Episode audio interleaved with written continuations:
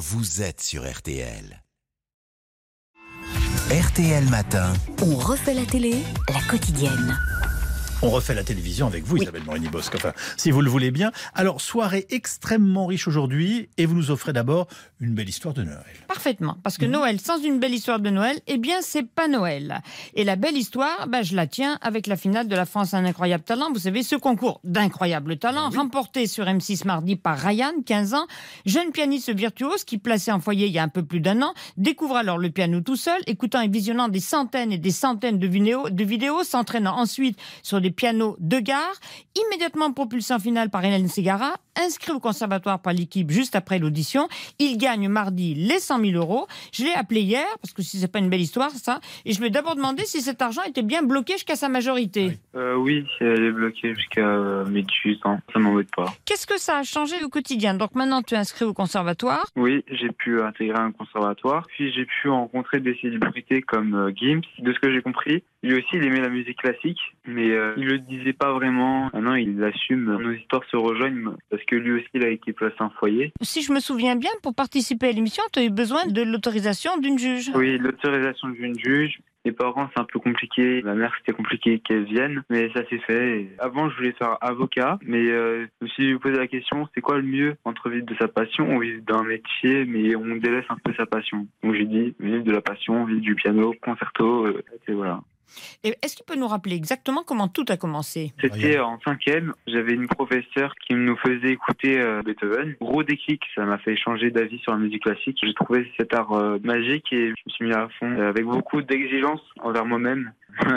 Chopin, Beethoven, c'est ma passion. Beethoven, c'est pour le côté colérique. Chopin, c'est pour le côté timide et réservé. Et Liszt, c'est la virtuosité. euh, Donc tu es un composite des trois. voilà. Tu as l'impression, depuis que tu es au conservatoire, que tu as progressé? Euh, oui, émotionnellement, je me sens plus libre quand je joue. Je contractais beaucoup mes bras et j'avais mal. Maintenant, j'ai beaucoup de souplesse, de liberté et ça donne un, un sentiment d'espace, on va dire. Et là maintenant, est-ce que le foyer t'entoure encore plus? Oui, oui, ils veulent me protéger, que je garde la tête euh, sur les épaules. Euh, Il y a des gens qui me disent ouais, euh, c'est plus incroyable talent, c'est incroyable histoire, je sais pas quoi. C'est l'histoire qui fait le talent. C'est important de savoir pourquoi le candidat il aime ça, depuis quand il a commencé. C'est l'histoire qui fait le talent, mais maintenant c'est le talent qui va faire l'histoire. Oui. Oui, car on va bien évidemment le retrouver. Alors, il adore le jury, il a adoré la finale, il a adoré les autres prestations et les candidats allant avec, notamment Alexis, le carrossier. Il veut rester en contact avec tous et c'est tant mieux.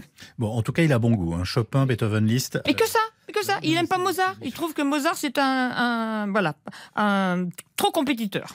Alors, euh, autre chose à signaler? Ben, sur la deux prodiges, autre concours de jeunes talents de 7 à 15 ans dans trois catégories, musicien, danseur, chanteur. On est tout de suite ému par Sora, 9 ans, une petite violoniste qui joue pour la première fois avec un orchestre et du Tchaïkovski, s'il vous plaît.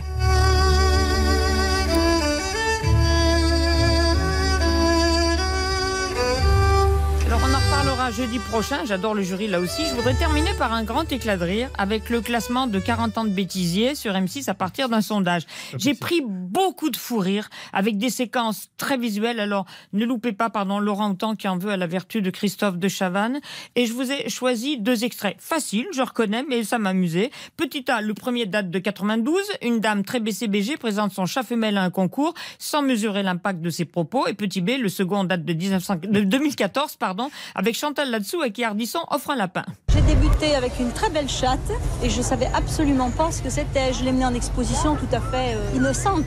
Et quand j'ai vu ma chatte sortir première, euh, best in show, vous voyez, oui, c'est en fait, j'ai mis le doigt dans un engrenage et maintenant j'y suis jusqu'à l'épaule.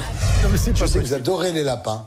Oui. Vous avez gardé ce lapin sur les genoux pendant toute l'émission. Ah, j'ai bien fait de venir. Vous n'allez pas l'abandonner en sortant du studio, j'espère. Je vais le donner à mon mari, il va s'en occuper. Et maintenant, on Oh passe merde, au il m'a mouillé la chatte, dis donc.